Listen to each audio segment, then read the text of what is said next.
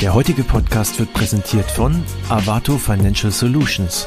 Als Marktführer in vielen europäischen Payment-Märkten ist Avato Financial Solutions ein etablierter Anbieter von Buy Now Pay Later, flexiblen Finanzierungs-, Accounting- und Forderungsmanagement-Lösungen. Das Fintech hat es sich zum Ziel gesetzt, den Alltag von Konsumenten finanziell transparent und nachhaltig zu gestalten. Mit Finanzprodukten, die perfekt angepasst sind auf die individuelle finanzielle Situation und die Bedürfnisse jedes Einzelnen. Avato Financial Solutions setzt auf gemeinsame Wege mit Partnern und langfristig erfolgreiche Geschäftsmodelle für Märkte wie E-Commerce, Mobility, Media, Financial Services, Telcos und Utilities.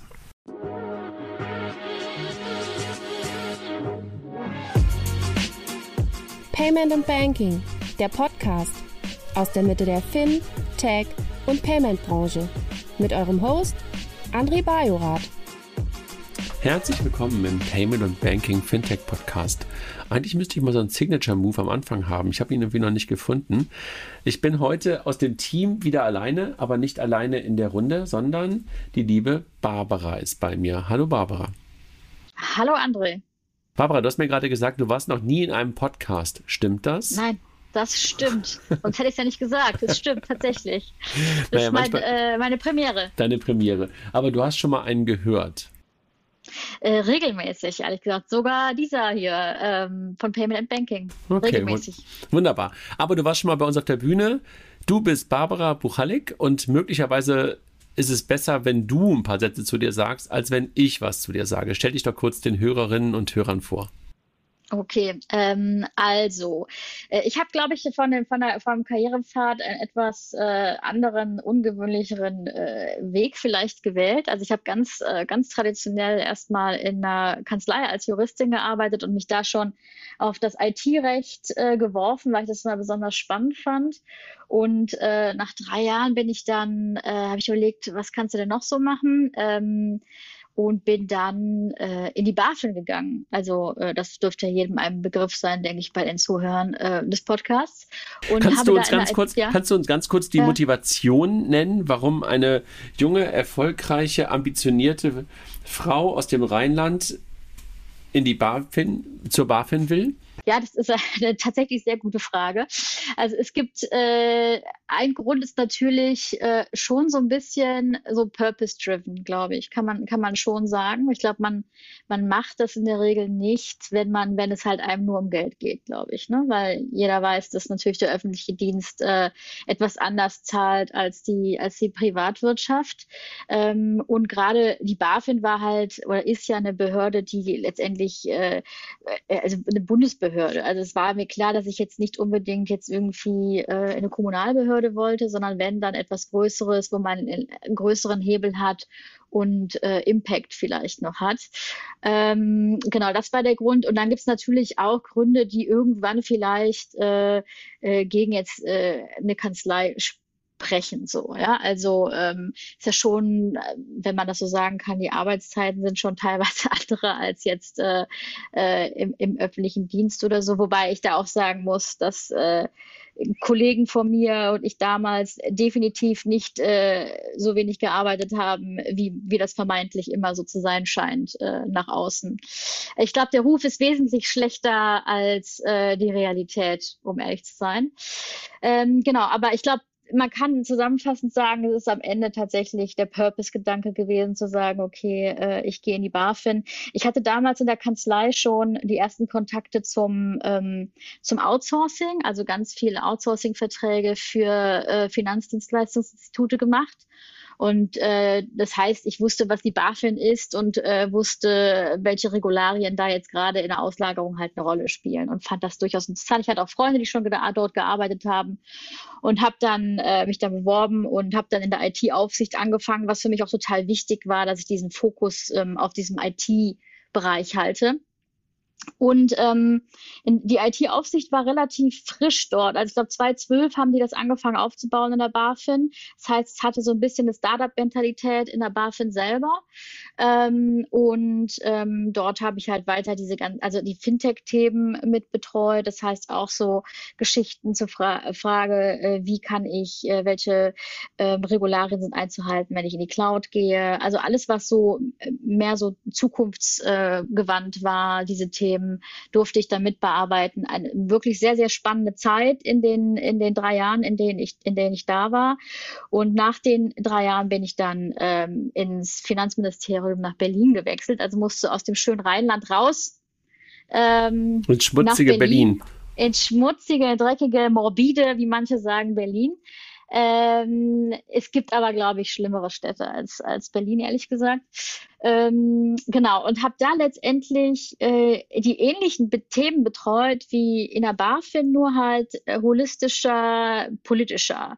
Ähm, und habe dort ähm, viel, viel, viel gelernt, ähm, habe auch den Fintech-Rat mit betreut, habe halt viele Leute kennengelernt. Ähm, es war eine, auch eine sehr aufregende und spannende Zeit und bin dann aber äh, nach dreieinhalb Jahren aus diesem ähm, Beamtenverhältnis ausgestiegen, also nach sechseinhalb Jahren Verbeamtung rausgegangen und habe gesagt, äh, ich probiere mal was ganz anderes und habe dann äh, etwas gegründet mit äh, genau Cornelia und Bianca zusammen Brügge nämlich. Und ähm, ja das war das war natürlich so eine so ein life changing Moment glaube ich. Also es war so ein 180 Grad Turn ähm, der ähm, der glaube ich auch Mut erfordert ähm, und die Bereitschaft sich zu verändern und ähm, also ich bereue keinen einzigen Tag glaube ich dass ich diese Entscheidung getroffen habe für mich letztendlich, also worüber wollen wir reden? Vielleicht ganz kurz und äh, dann ja. wird vielleicht auch dem einen oder anderen klar, warum du die perfekte Gesprächspartnerin auch für diese Runde bist,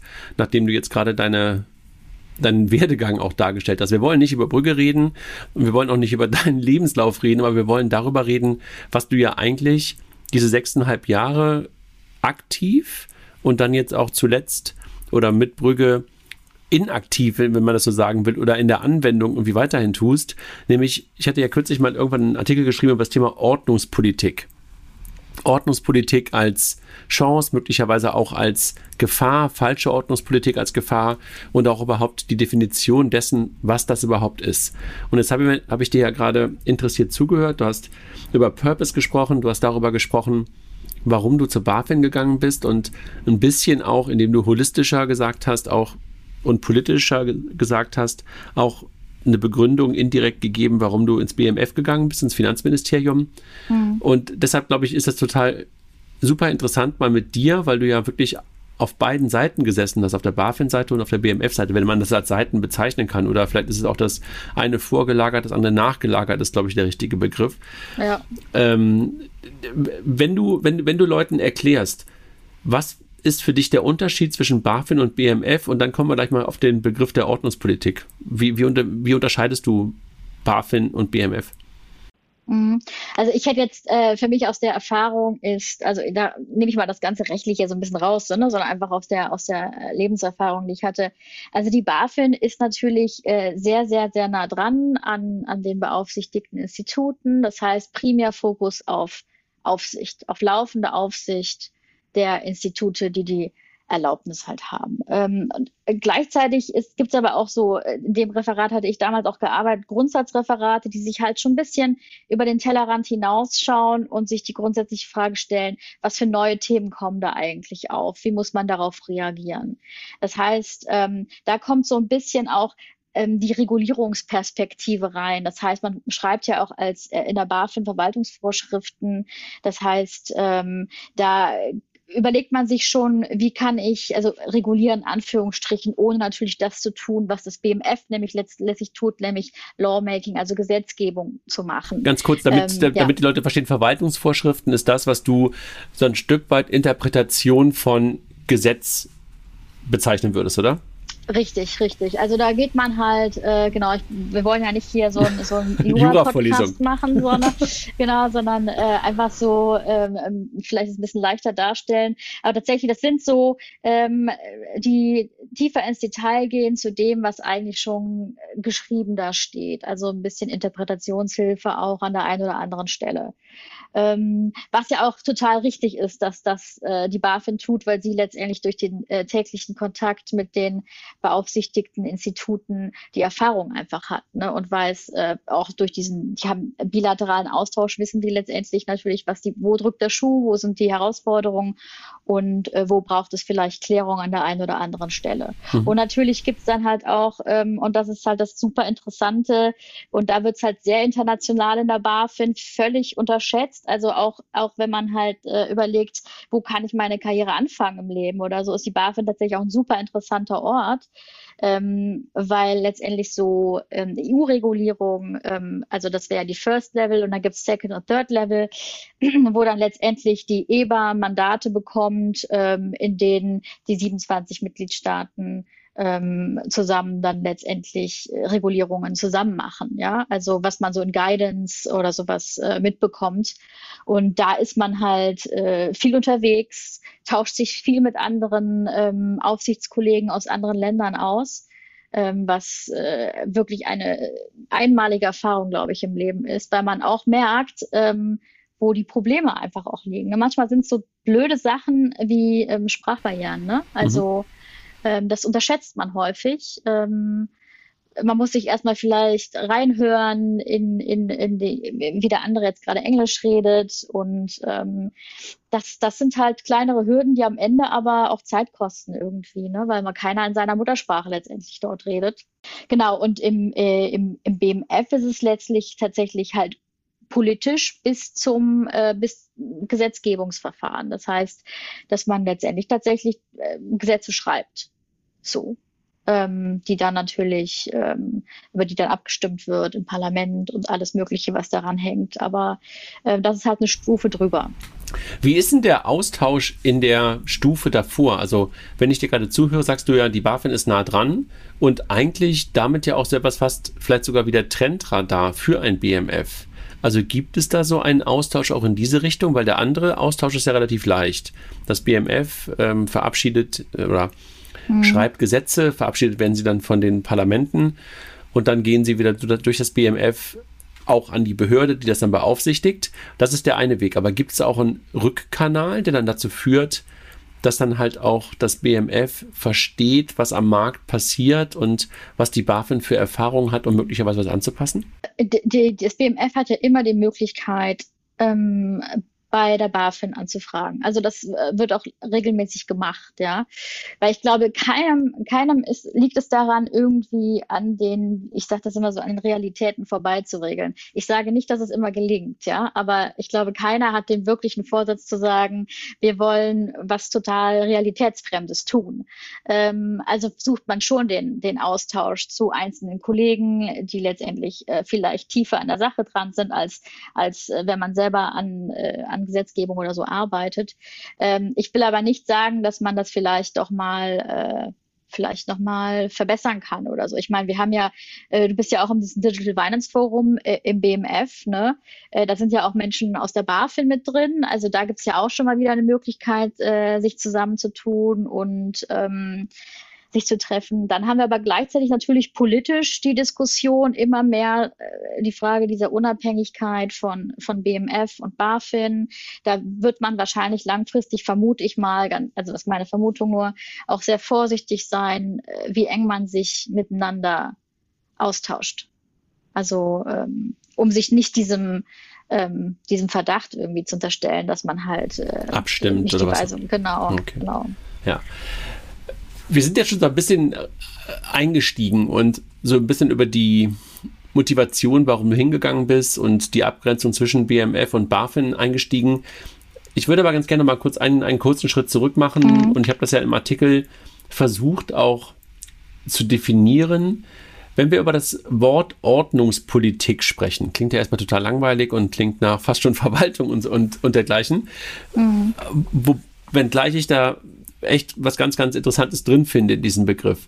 Wie definierst du das denn und war das etwas oder ist das etwas, was du auch so in der Aufgabe während deiner Zeit im BMF und in der BaFin als relevant gesehen hast, dass du da gerade so etwas wie Ordnungspolitik betreibst? Mhm. Also ich musste tatsächlich nochmal äh, im Zuge des, äh, des Podcasts hier, habe ich tatsächlich noch ein bisschen recherchiert, ja, weil ich glaube, jeder hat so ein anderes Gefühl von dem, was Ordnungspolitik ist, so, ne?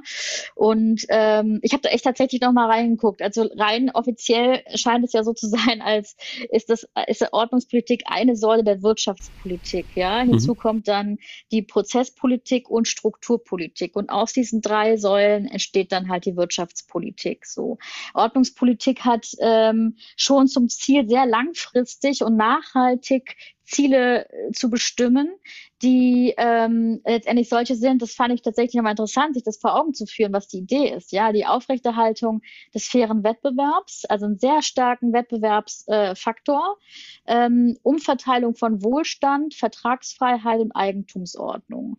Und gerade beim Thema Aufrechterhaltung des fairen Wettbewerbs, finde ich, ähm, sieht man sehr stark, dass man auf europäischer Ebene und nationaler Ebene versucht, Ordnungs gute Ort, man versucht gute Ordnungspolitik zu machen, indem man halt gerade mit den ganzen ähm, europäischen DMA, DSA, Data Governance Act, Data Act, KI-Verordnung, was auch immer es da gibt, versucht man diese Ordnungspolitik zu machen. Ähm, ich glaube, es ist halt unheimlich herausfordernd, glaube ich, in unserer Zeit. Und ich glaube schon, dass es einen Unterschied macht, heute Ordnungspolitik zu machen im Verhältnis zu dem, wie es früher war. Weil es schneller einfach, ist? Ich, weil es digitaler weil es, ist? Genau, weil halt die, diese digital, digitale Digitalisierung, die da reinkommt, oder wie man sagen will, digitale Ordnungspolitik, hat ja das Ding, dass, dass da einfach sehr schnell sich verändert, Dinge. Ja, also und weltweit ist, ne? Genau weltweit ist, äh, über Grenzen geht. Das heißt, nationale Ordnungspolitik macht bei diesen äh, digitalen Themen eigentlich nahezu, ehrlich gesagt, kaum einen Sinn. Ja? Also man muss das alles sehr europäisch immer denken. Wir neigen aber auch dazu, ähm, das kann man ganz beim, beim NetzDG oder bei ganz vielen anderen Gesetzgebungsverfahren sehen, erstmal national immer voranzupreschen. Ne? Also wir haben dann ein deutsches Gesetz, das dann, obwohl wir schon eigentlich wissen, dass auf europäischer Ebene was kommt, ähm, da erstmal fertig machen und denken, dass wir darüber den größten Hebel und Einfluss haben, indem wir das halt äh, dann in die europäische Gesetzgebung irgendwie einfließen lassen in Deutschland. Was aber bedeutet immer für den Markt, dass er sich ja zweimal letztendlich immer wieder anpassen muss. Also und das weil, weil du davon ausgehst, ganz kurz, weil du davon ausgehst, dass ja. der deutsche Weg nicht der internationale, der, der, der europäische eins zu eins sein wird, ne? Eins zu eins genau, glaube ich, ist es nie. Es bringt total wichtige Impulse, ohne Frage, ja, weil vielleicht will man auch ein bisschen antreiben. Ich war, also so richtig klar ist mir das halt nicht, ja, aber vielleicht ist es tatsächlich ein bisschen schneller zu werden und deswegen national schnell zu regeln, damit man halt europäisch da vielleicht einen anderen Hebel nochmal hat und auch vielleicht sein, das, was man erreichen möchte, vorgibt. Ähm, führt aber am Ende tatsächlich dazu, meiner Meinung nach zumindest, dass man zweimal, mindestens zweimal immer halt äh, anpasst, weil es nie so sein wird, weil viele Länder da das Sagen haben und unterschiedliche äh, Gegebenheiten in den einzelnen Ländern hervorherrschen. Das ist ja bei uns tatsächlich nochmal in Europa äh, nochmal viel schwieriger. Wir haben unterschiedliche sprachkulturelle Hintergründe, grundsätzlich kulturelle Hintergründe. Äh, das, was wir vermeintlich denken, was so harmonisiert und einfach ist, ist halt nicht so wie in den USA. Also wir haben einfach da nochmal andere Gegebenheiten. Ne? Hast du das Gefühl, dass wir in Deutschland, wenn wir mal auf das Thema Payment, Banking und damit ja Finanzmarktregulierung schauen, gute vorausschauend ist ja möglicherweise dann auch oft so etwas, was dann auch mit gut einhergeht, Ordnungspolitik betreiben? Ich glaube schon, dass wir, ähm, das ist ja die Frage, die hattest du, glaube ich, auch in, in deinem Artikel drin. Äh, machen wir eigentlich nicht schon mehr Industriepolitik als Ordnungspolitik? Und wie unterscheiden wir das eigentlich? Ja, ich glaube, da, da verwischt man, ist ja, diese Theorien sind ja immer sehr theoretisch, ne, wie der Name schon sagt. Die Frage ist, wie sieht es in der Praxis nachher aus? Ja, ähm, ich glaube schon, dass alle ein sehen, dass wir uns verändern müssen und dass diese, dieser, dieser digitale Wandel große Herausforderungen hat und dass wir da auch irgendwie gesetzgebungstechnisch darauf reagieren müssen. Ähm, für mich stellt sich manchmal nur die Frage, sind wir manchmal nicht zu reaktionär. Also sind wir manchmal nicht zu schnell mit unseren Schlüssen, weil wir sagen, oh, das wird jetzt gefährlich, das müssen wir auf jeden Fall jetzt sofort regulieren. Ähm, das spüre ich zumindest sehr stark. Ob wir jetzt äh, ähm, wir haben ja eine Datenpolitik, die wir gerade betreiben. Da könnte man sagen, okay, das ist in meinem Begriff hier ordnungspolitisch, weil wir halt überlegen, wie wollen wir grundsätzlich mit Daten umgehen. Das sind so Leitplanken. Dann haben wir aber auch eine KI-Regulierung und dann haben wir auch noch ähm, ähm, andere Regulierungen, die sehr stark in den technischen Bereich gehen. Also wir versuchen teilweise Technik zu regulieren, ne? obwohl wir sagen immer, also wenn man alle Papiere so liest, sagen wir eigentlich immer, wir sind technologieneutral. Mhm. Aber ich glaube, das sind wir einfach nicht. Ja, und die Frage ist halt so ein bisschen, ähm, müsste man sich nicht ein bisschen mehr Zeit nehmen, um tatsächlich Strategien auszuarbeiten, die für mich ein wesentlicher Bestandteil von Ordnungspolitik wären. Also was ist, was möchte man politisch als Ziel erstmal erreichen?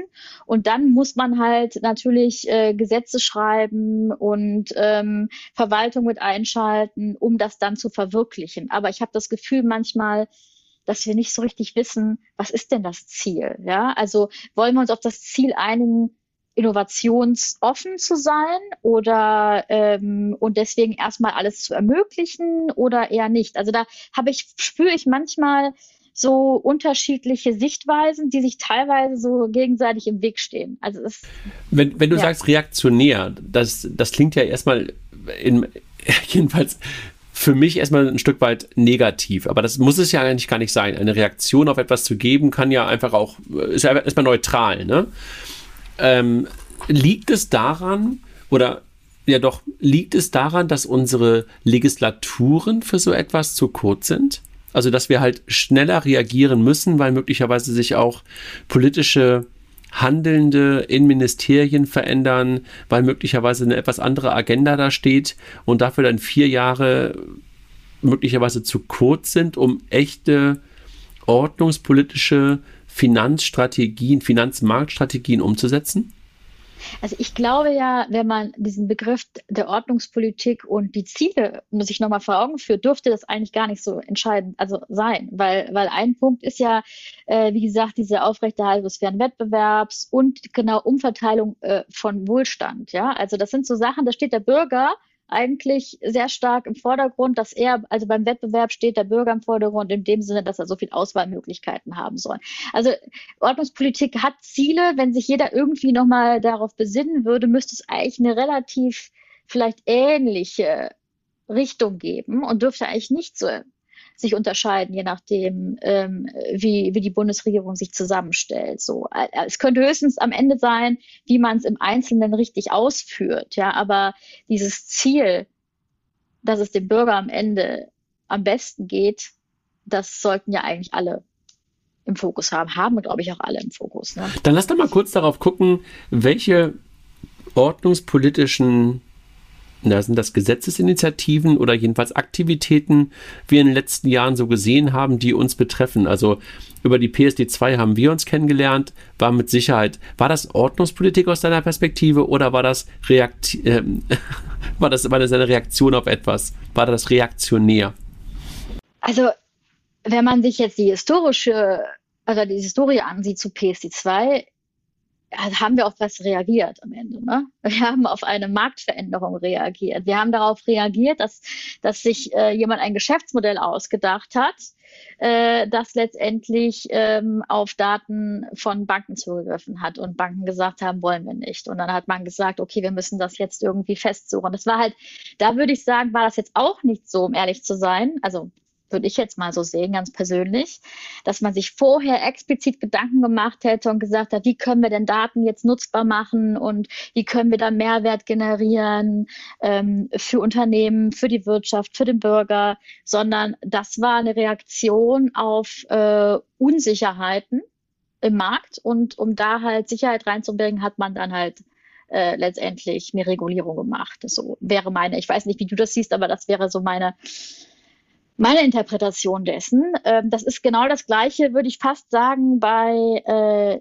bei Mika, ne? also zu, zu Crypto Assets. Ähm, da ist es jetzt auch nicht so, dass da hat, da reagiert man ja auch auf was, was vielleicht aber auch total natürlich ist, ne, auf was zu reagieren. Aber ähm, da ist zum Beispiel, wenn wir von Ordnungspolitik sprechen wollen in dem Zusammenhang, ist die Frage, wir kommen ja sehr stark aus diesem Finanzmarktrechtlichen äh, bei diesen Kryptoassets, was ja auch nahe liegt, ja, haben aber ähm, eigentlich äh, nicht holistisch das Ganze gesehen. Und das ist halt etwas, was ganz häufig passiert. Ne? Also bei der PSD2 zum Beispiel ähm, hätte es vielleicht später bei der Detailumsetzung mehr Austausch mit Datenschutzbehörden gebraucht, mit Wettbewerbsbehörden, ja, also ähm, und das ist halt nicht so. Und jetzt bei Mika zum Beispiel ähm, die Steuerthemen, äh, die, die hätte man vielleicht von vornherein mitdenken müssen. Jetzt haben wir natürlich in Europa das Problem, dass Steuerrecht jetzt nicht europäisch geregelt wird, aber man hat schon, ich meine, du bist ja auch sehr involviert in diesen ganzen Themen und du weißt ja, wie lange das gedauert hat, bis man da jetzt irgendwie letztendlich so eine, so eine gemeinsame Entscheidung getroffen hat, wie man mit den Kryptoassets letztendlich steuerrechtlich umgehen wollte. Und wenn man, wenn man sich wirklich das äh, als ordnungspolitische Maßnahmen hätte gedacht, dann hätte man vielleicht vorher schon einfach überlegen müssen, will ich jetzt letztendlich Deutschland als Standort haben für diese Industrie und will da was Großes draus machen?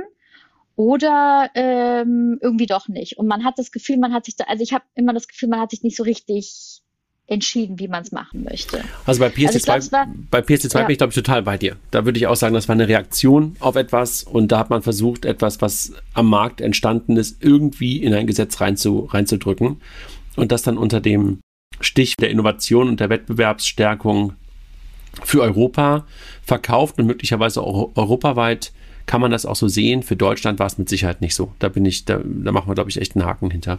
Bei Krypto, also bei Mika und auch bei ähm, bei, bei, bei der, bei der ähm, Verwahrverordnung und dergleichen und Transferverordnung und all die ganzen Dinge, die auch in Deutschland losgetreten worden sind. Da habe ich ehrlich gesagt so ein bisschen das Gefühl, möglicherweise ist es auch das, was du vorhin beschrieben hast, dass Deutschland dort vorgeprescht ist. Jetzt kann man sagen, das ist doch bescheuert, weil das demnächst dann nochmal europaweit anders in Nuancen, möglicherweise auch mehr als Nuancen geregelt wird. Gleichwohl hast du natürlich damit schon einen First-Mover-Effekt und kannst auf die Art und Weise dann so etwas wie, jetzt lass uns den anderen Begriff, der mit bei Ordnung ja mit dranhängt, Industriepolitik betreiben indem du halt ansiedelst. Ne? Also wenn jemand wirklich in diesem Umfeld unterwegs sein will und nicht nur mit Krypto Maxi, sondern in die breitere Masse rein will, hilft ja manchmal auch so etwas wie eine Lizenz, Verwahrverordnung oder dergleichen in Deutschland, was wir ja bei Coinbase und bei ein paar anderen Playern jetzt gesehen haben. Ist das aus deiner Perspektive trotzdem zu kurzsichtig oder war das schlau? Also ich glaube, der Anfang, der war super schlau. Also äh, würde ich jetzt sagen, ob der jetzt beabsichtigt war oder nicht, wie auch immer. Aber ich finde, zu sagen, man kam ja auch sehr stark damals aus dieser Geldwäsche-Regulierungsthematik raus. Also man hat, das, ich weiß nicht genau, ob diese Regulierung letztendlich etwas ist, das ähm, eher die Risi sich mit den Risiken befasst, mehr als mit den Chancen. Das hört sich immer so doof an, aber ein bisschen polemisch. Aber ich glaube, in diesem Fall ist es tatsächlich, man hat jetzt nicht zwingend die Chancen regulieren wollen, glaube ich, sondern eher äh, die Risiken. Und daraus hat sich dann halt eine komplette Regulierung äh, äh, entzaubert, sage ich mal. Ähm, und die hat letztendlich aber schon dazu geführt, da gebe ich dir 100 Prozent recht mit dem First Mover, dass die ganzen, also man sieht das ja, ein amerikanisches Unternehmen nach dem anderen möchte gerne Kryptoverwahrlizenz in Deutschland haben. Weil man weiß, okay, wenn du die hier hast, dann bist du schon gut gewappnet für den Fall, dass Mika kommt, ja, äh, und äh, in Kraft tritt so. Ähm, die Frage Frage ist nur, ist das etwas, ähm, was nur die Regulierung machen kann? Aber man muss ja auch noch hinten dran denken. Ne? Wir haben ja die BaFin, die involviert ist. Also bleibt es jetzt nur in der Regulierung stecken?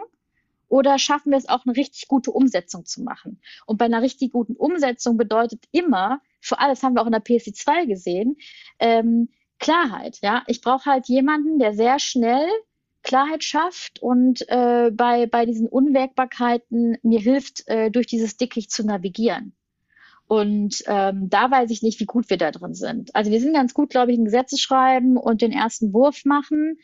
Und die Frage ist, ähm, gehen wir dann die letzte Meile? Das heißt, dass wir dann äh, die ganze Kette durch genauso sagen, wir wollen das und wir finden das gut und äh, helfen allen Unternehmen dabei, äh, die Erlaubnis, Smooth zu bekommen zum Beispiel.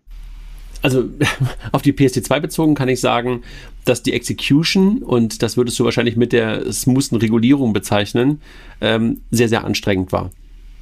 Gerade ja, in der das Anfangsphase. Hat ja sehr lange gedauert. Ja, gerade in der Anfangsphase. So. Genau. Also ich glaube, die, ich glaube, wir haben mal einen Podcast gemacht, äh, Cornelia und Stefan Krautkrämer und ich, irgendwann, als gerade die EBA Guidelines in, in, in, in Recht umgesetzt worden waren. Und da haben wir, glaube ich, ziemlich genau beschrieben, welche, Voraus welche, welche Herausforderungen auch auf uns zukommen werden.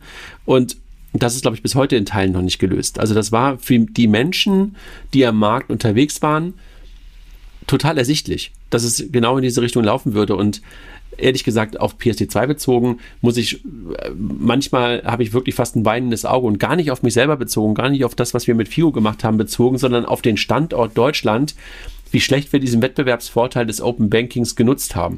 Mm. Unfassbar. Mm. Unfassbar, mm. wie wir uns selber, und da kann man fast sagen, dass das klingt jetzt fast ein bisschen destruktiv, kaputt reguliert haben und diesen Wettbewerbsvorteil kaputt gemacht haben, den wir hatten und damit halt ganz schlechte Industriepolitik im Nachhinein betrieben haben. Ne? Also dort haben wir ein deutsches Thema mit einem Riesenvorteil so in die Grenzen gedrückt oder in die, eingeengt, dass man gar keine Chance mehr hatte, oder wenige von den deutschen Playern die Chance hatten, diese Möglichkeit dieses Vorsprungs zu nutzen, um halt sich in Europa möglicherweise auch breiter zu machen.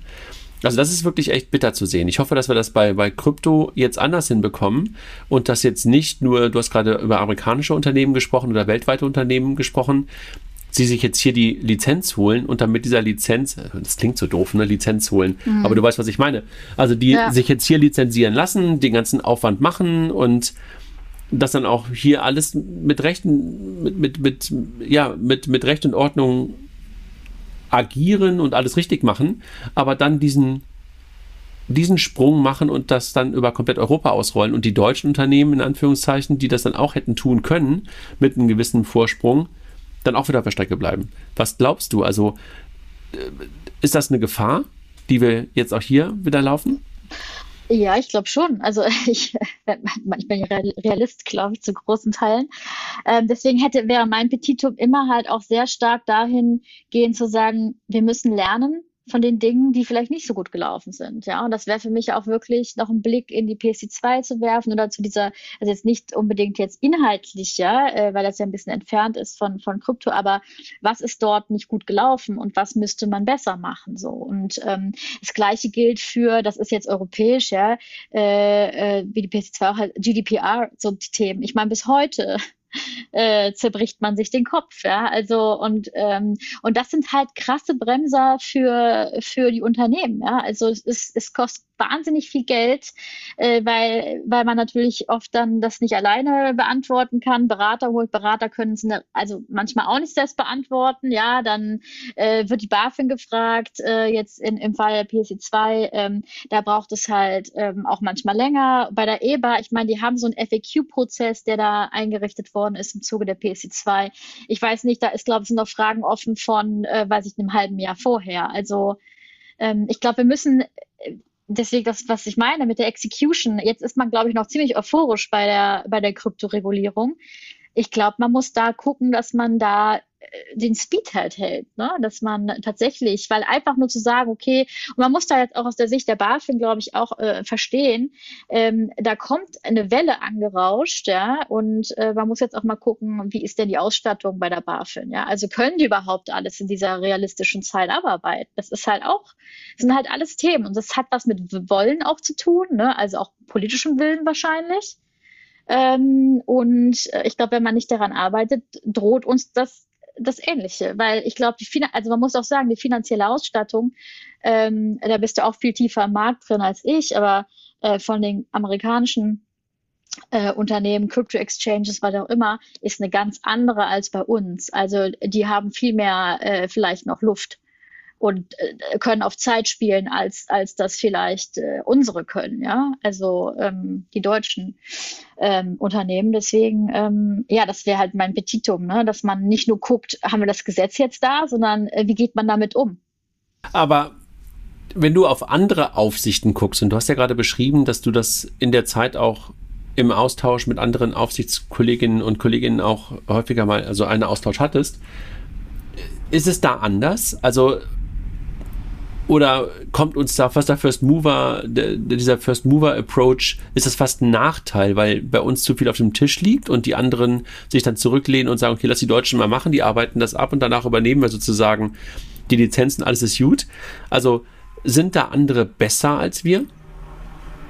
Also äh, ich will ja, ich bin ja jetzt kein äh, kein äh, BWLer oder so, ne? Aber was ich so gelesen habe, ist First Mover immer etwas, was äh, oft ein, also oft ein Nachteil sein kann. Und das kann ich mir auch vorstellen, ja, dass das, äh, dass das so ist, weil genauso ist es bei der PC2 ja letztendlich auch gewesen. Ne? Man muss jetzt mal gucken, bei der PC2, ich komme da mal drauf zurück, weil das natürlich irgendwie so ein Steckenpferd ist, ja.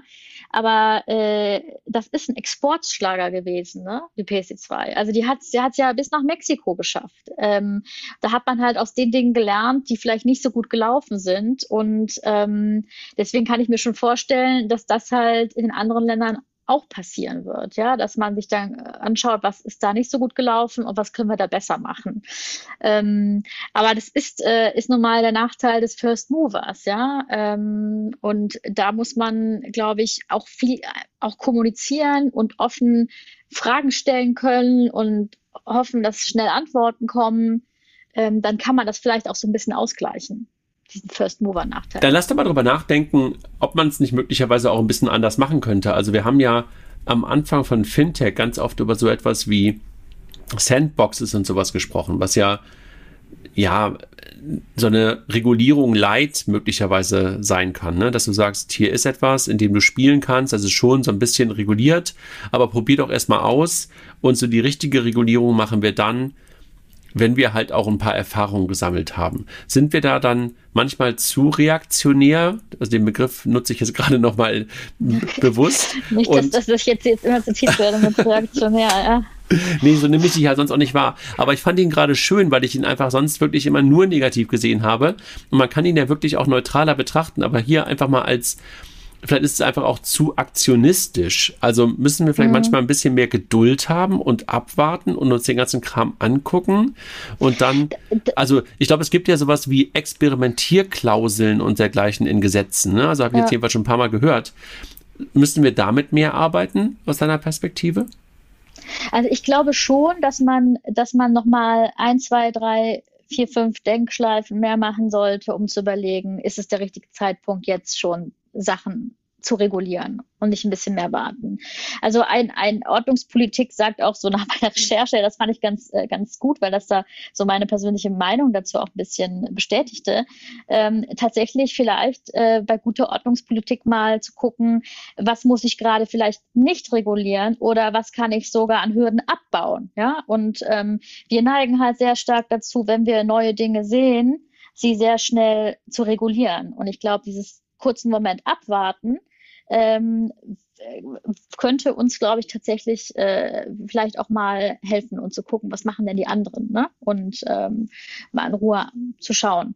Ähm, und dann vielleicht dann auch gezielter nochmal zu agieren. Ähm, ich weiß nicht, was, was, da, was, was deine Erfahrungen dazu sind, aber das ist, wäre jetzt so meine Erkenntnis aus, aus den Jahren etwas, ähm, nicht immer sofort zu machen, sondern zu warten vielleicht mal. Ich, ich glaube, du hast völlig recht und ich glaube, wir haben das ja auch gesehen, zum Beispiel beim Thema KYC bzw. Kontoeröffnung, also GWG-konforme ähm, Kundenauthentifizierung. Authentifizierung, ne? genau. Ähm, mhm. Ähm, da ist man ja ein bisschen anderen Weg gegangen. Ne? Dort ist es ja, glaube ich, wirklich eine Experimentierklausel gewesen. Man hat gesagt, lass uns ausprobieren, wir können jederzeit die Notbremse ziehen, aber wir machen das erstmal. Und ich glaube, das war relativ erfolgreich, wenn ich mir das jedenfalls so angucke. Jedenfalls die Unternehmen, die es gemacht haben, ID Now, WebID und ein paar andere. Ja. Da würde ich sagen, ist dieser Weg wahrscheinlich ähm, super erfolgreich gewesen und mhm. vielleicht auch gar nicht so sehr oder dauert möglicherweise auch gar nicht so lange wie andere Regulierungen, die du ansonsten halt dann auch möglicherweise noch Europa harmonisieren musst, wie wir das bei PSD2 gesehen haben. Das war ja ein Prozess über, boah, fünf Jahre? Ja, mindestens, ja, ne? ich glaube noch länger. Ja, also von, von Anfang ja, an natürlich länger, ja, aber so von dem Moment, wo halt klar war, okay, jetzt ist der erste Entwurf da, ich glaube, es war so 2014, kann ich mich noch, oder 2013, kann ich mich noch gut dran erinnern. Da gab es so die ersten Meldungen, die schickte mir damals Matthias Terlau, meinte so, guck mal, was da kommt. Und da waren wir ja schon mit, mit, mit Banking API unterwegs. Und ich glaube, die Lizenz haben wir dann bekommen 2018, 2019, ne? Also das waren mhm. so sechs Jahre. Ähm, insofern, das dauerte natürlich super viel länger. Ähm, und insofern diese Kontoeröffnung würde ich mal so als ein, als ein Beispiel, als ein Beispiel sehen. Aber nochmal ganz kurz die Frage, siehst du es in anderen mhm. Ländern anders oder ist es teilweise auch eine Frage von DNA und Mindset, dass wir gerne ja, sofort Re Regeln haben wollen und andere weniger? Ja, Mindset, äh, genau, aber ich hätte noch das Mindset in einem anderen Zusammenhang gestellt und zwar im Sinne von, wie innovationsoffen sind wir eigentlich als, als, als Deutsche so. Und ich ähm, würde mal behaupten, und es gibt ja verschiedenste Indexe, die sagen, okay, äh, da ist Dänemark vorne, Schweden, Niederlande, ähm, und, äh, und dann auch die äh, baltischen Länder zum Teil. Ähm, ich glaube, das hat schon was damit, dass, dass die vielleicht auch schnell regulieren, aber dass die hinten dran auch noch mal schneller vielleicht die Klärung bei, bei offenen Fragen haben, ähm, als, als wir das haben. Also ich glaube, es hat sehr viel tatsächlich, ist immer so doof, weil das, weil das, weil das immer so eine, so eine riesengroßes Thema halt Kultur. Was ist das eigentlich? Was ist Mindset? Äh, aber das ist das ist, glaube ich, echt der Unterschied, dass wir ein komplettes anderes Verständnis von äh, oder Umgang haben mit Technologie. Also wir sind dem eher skeptisch gegenüber eingestellt als, und da kommen wir wieder zu diesem Chancen-Risiken-Thema, aber ich glaube, wir müssen echt dahin kommen, dass wir mehr die Chancen daraus sehen als dass die Risiken. Das hört sich auch mal so, dass wie so eine, so eine Stammtischrede an. So, so eine ja, Binse fast ist, schon, ne? Ich glaube, man kann es ja leider Gottes nicht oft genug sagen, ja, weil ich das Gefühl habe, es ist halt immer noch nicht angekommen, dass das hm. tatsächlich äh, auch den Wohlstand Europas und Deutschlands also letztendlich langfristig garantieren wird, ja. Und wenn wir da nicht irgendwie ins Speed kommen und man sieht ja auch ganz viele Regulierungsvorhaben, die jetzt aus der EU kommen, äh, da frage ich mich manchmal so, was ist denn, was ist das Ziel? ist das Ziel jetzt, anderen das Leben schwerer zu machen? Oder ist das Ziel, äh, europäischen Unternehmen einen Boden zu geben, äh, in dem sie, äh, auf dem sie gut wachsen können und dadurch wir schaffen, äh, eigene Player zum Beispiel zu bekommen. Das ist ja immer dieses große politische ähm, Thema, Souveränität und alles Mögliche. Aber ich glaube, da müsste man sich tatsächlich die ganze Energie, die wir gerade auf Regulierung anwenden, ähm, vielleicht eher überlegen, was müssen wir für einen Boden schaffen, damit Startups gut wachsen können, dass äh, mittelständische Unternehmen gut transformieren können. Ähm, und ich glaube, da wäre es teilweise besser, diese Kraft eingesetzt, als in diesem, also Regulierungsaktionismus manchmal, der da der da gerade vorherrscht. Also ja? weniger reaktionär, mehr konstruktiv und nach vorne gerichtet. Ja, das hört sich jetzt auch also, also wie eine Binse an, aber es ist halt, äh, ich glaube, äh, man verliert sich sehr schnell in so ähm, in diesen Themen. Aber was, ne? Was glaubst du, Barbara, was fehlt dann der deutschen, schrägstrich europäischen Regulierung? Sind es Menschen, die, die das da reintragen? Also was fehlt, um, um, um, dieses, um dieses Gedankengut, was du ja gerade beschrieben hast, mehr in die Realität zu bringen? Also zum Beispiel, also ich glaube, Interdisziplinarität ist so ein Thema. Mhm. Ne? Also ich meine, äh, ich bin ja selber Jurist und ich kritisiere mich jetzt äh, selber, ja. Also ich nee, du, will damit sagen, den, den Berufszweig. Den Berufszweig, ja, weil ich sage, äh, es sind so viele Menschen, äh, die gerade Dinge entscheiden, die in diese Richtung sind, äh, Juristen. Ja, also es sind wenige dabei, die aus anderen Fächern kommen, ähm, die vielleicht noch mal eine andere Brille und eine andere Perspektive auf die Themen bringen. Der Jurist an sich ist ja häufig eigentlich darauf geschult, äh, den Status quo eigentlich äh, in Anführungsstrichen zu bewahren oder aufgrund gesetzlicher Vorgaben auszulegen und ähm, auf die Gegebenheiten so ein bisschen anzupassen. Er ist aber, glaube ich, nicht darauf primär geschult, ähm, zu sagen, ja, äh, wie muss ich Regulierung gestalten, damit sie jetzt wirklich innovationsoffen, nachhaltig ist, technologieneutral, was auch immer. Und es gibt aber, und ich bin jetzt nicht die Erste und du, die, die sich die Gedanken dazu machen, sondern es gibt ja den Normenkontrollrat zum Beispiel, ähm, der Bundes berät die Bundesregierung auch. Und die haben schon seit, äh, weiß ich nicht, jährlich jetzt, glaube ich, seit den letzten drei Jahren veröffentlichten die Berichte, wie man denn zum Beispiel bessere Gesetzgebung machen kann. Und einer der Empfehlungen ist tatsächlich auch diese Interdisziplinarität und äh, wirklich sich vorher genau zu überlegen, äh, was für ein Ziel will ich eigentlich erreichen? Und dann erst äh, die Regulierung ähm, zu schreiben. Was ja eigentlich, was ja eigentlich über jedem Vertrag als Präambel oben drüber steht. Ne? Also der Geist eines Vertrages, der Geist eines Gesetzes, da bin ich, da bin ich bei dir. Ich glaube, das hätte man bei der PSD 2 sich auch häufiger immer wieder mal überlegen sollen, was war eigentlich der Geist dessen, was wir erreichen wollten. Und wenn der Geist dessen nur umgeschrieben ist, aber eigentlich darin besteht zu sagen, wir wollen was verhindern, dann ist es, glaube ich, schon irgendwie ein Scheißgesetz. Jedenfalls, wenn man das unter wieder den Begriff der Ordnungspolitik versteht.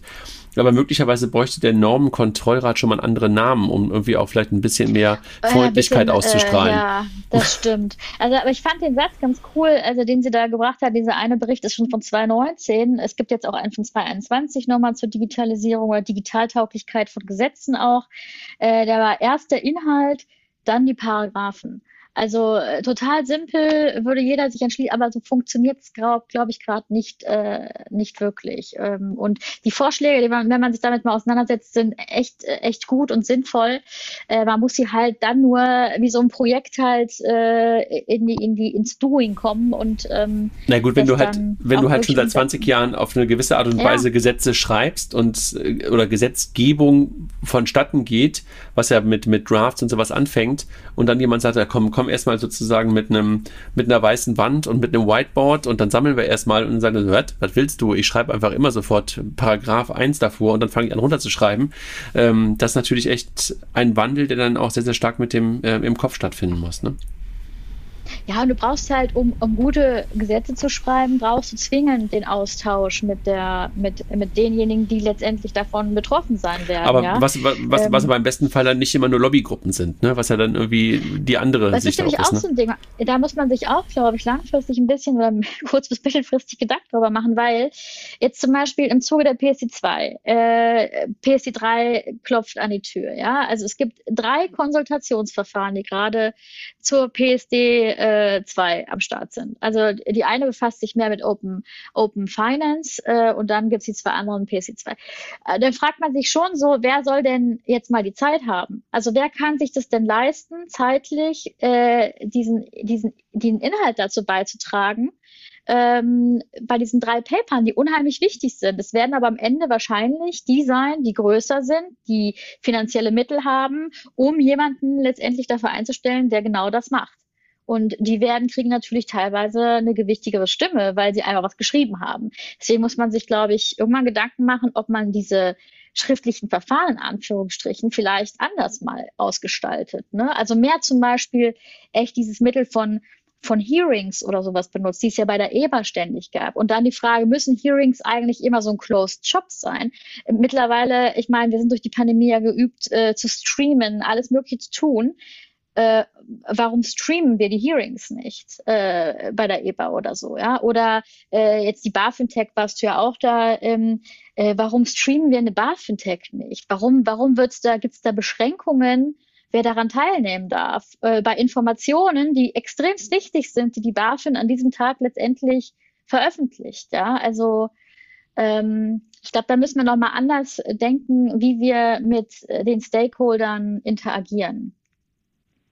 Was aber auch gleichzeitig klar macht, also nachdem wir jetzt beschrieben haben, was irgendwie besser sein könnte, wie wichtig das ist. Ne? Also wie, also Ordnungspolitik ja, ist einfach, glaube ich, unfassbar wichtig, äh, weil sehr, sehr gleich zur Industriepolitik, sehr, sehr gleich zu dem, was wir halt in 10, 15, 20 Jahren in unserem Land sehen werden. Muss man sich, glaube ich, sehr stark darüber im Klaren sein, ne? dass das, was heute ins Gesetz gegossen wird, Auswirkungen nicht immer, aber sehr häufig Auswirkungen auf das haben wird, was für Unternehmen und was für Geschäftsmodelle und was für erfolgreiche Firmen dann in zehn Jahren in Deutschland da sein können. Ne? Also ich bin mir nicht sicher, ob das immer sich jeder so bewusst macht.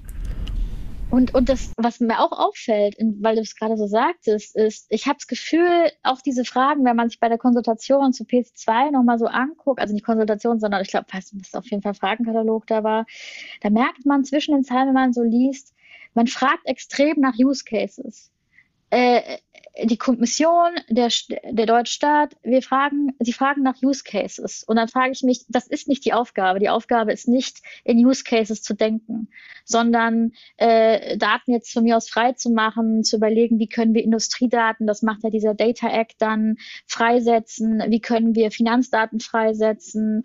Ähm, das müsste eher, das ist für mich Ordnungspolitik, ja. Für mich ist aber nicht Ordnungspolitik zu überlegen, was für Geschäftsmodelle könnte es geben oder gibt es, die regulieren muss. Äh, weil das wäre für mich äh, kommt der komplett falsche Weg. Und ich glaube, so denkt man sehr stark gerade. Ja, das hat man ja auch bei der PSC2 nochmal einen Link da drauf gemacht, auch immer gedacht. Man hat immer in den Banking-Apps wie Outbank gedacht und gleichzeitig in Sofortüberweisung. Ja. Und du erinnerst dich, auch als wir darüber diskutiert haben, habe ich auch immer versucht zu sagen, darum geht's nicht. Es geht halt um Embedded und es geht darum, dass du halt Finanzdaten in Prozesse reinbringst, dass du Payment in Prozesse reinbringst und es geht nicht um diese zwei Use Cases. Und da bin ich bei dir. Also das ist ja äh, technologisch würde man sagen, du schaffst einen Layer, auf dem enabled wird. Ne? Und das ist eigentlich das, was, glaube ich, auch gute Ordnungspolitik sein sollte, dass sie dir halt genau einen Rahmen vorgibt, vielleicht auch sowas wie Rules and Regulations aus, aus der Payment-Welt.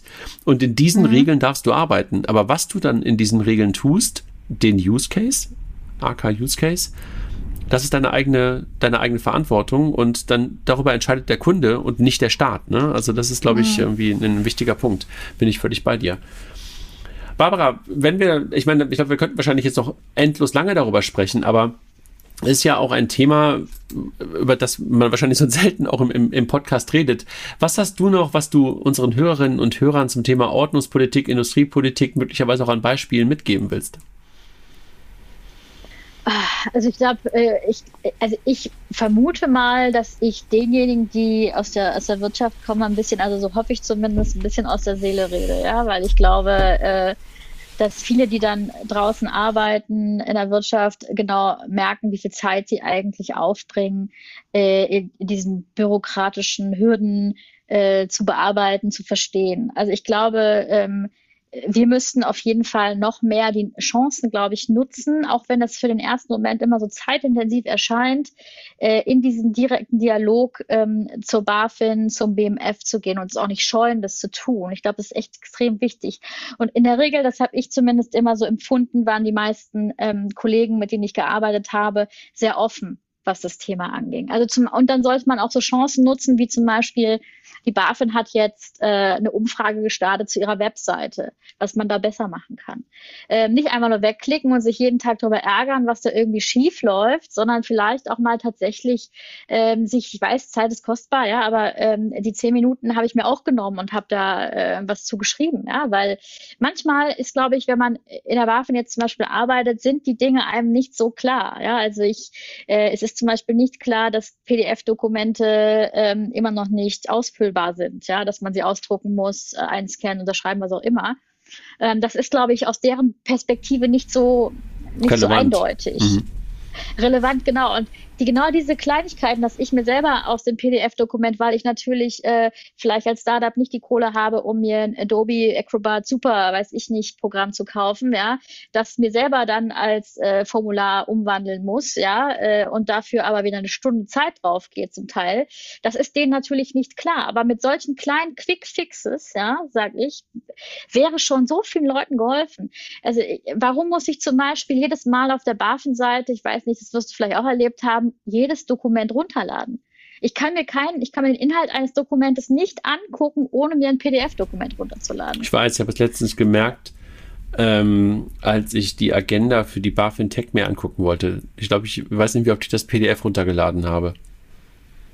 Ja, und das sind so, äh, das sind so Banalitäten fast schon, ja, aber die so im Daily Doing echt, ne, also echt anstrengend sind irgendwie. Ja, total. Und, ähm, und ich glaube, äh, man sollte dann statt vielleicht so in diesen, ich meine, ich weiß, du bist an digitalen Identitäten-Thema dran, SSI und was auch immer, ja, aber wir denken immer an diesen, äh, wenn ich so Fragen schon höre, sollten wir die Verwaltung auf eine Blockchain machen, dann denke ich mir so, bitte macht erstmal hier irgendwie digitalen Zugriff auf Grundbuch, auf äh, Handelsregister, kann man ja zum Teil schon, aber ähm, das sind eher die Themen, die einem Alltag bewegen, ja, äh, wenn man ein Unternehmen hat und äh, darin arbeiten muss in dieser, in dieser Wirtschaftswelt. Also Ähm, ja, und da wie gesagt, ich glaube, mein, das wäre wirklich jede Chance zu nutzen, die man hat in der Interaktion auf eine freundliche Art und Weise, auf diese, diese vielleicht auch manchmal niedrigschwelligen ähm, Hürden hinzuweisen, die man schnell irgendwie abschaffen könnte.